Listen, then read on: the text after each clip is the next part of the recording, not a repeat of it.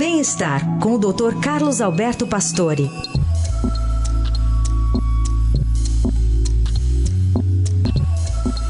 Doutor Pastore, tudo bem? Oi, Carol. Bom dia, Heisen. Bom dia. Bom dia, ouvintes.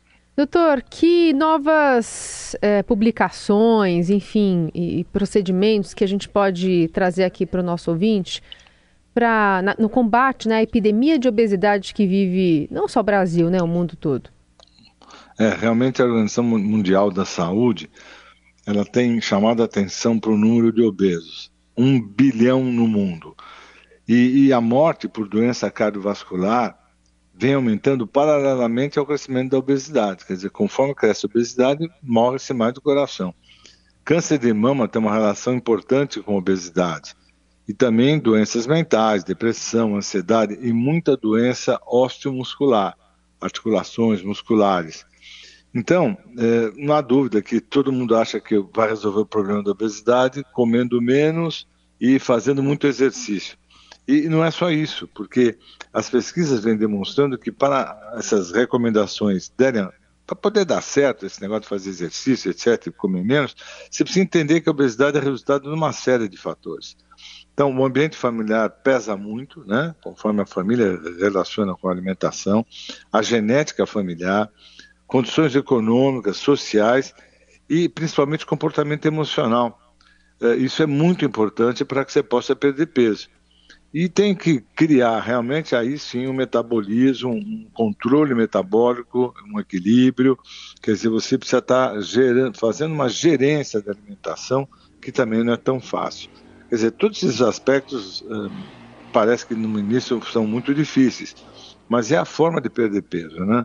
Não há dúvida que tudo isso vai trazer uma série de dificuldades, mas mudar hábitos, conseguir comer saudavelmente, é um passo fundamental para as pessoas que querem perder peso.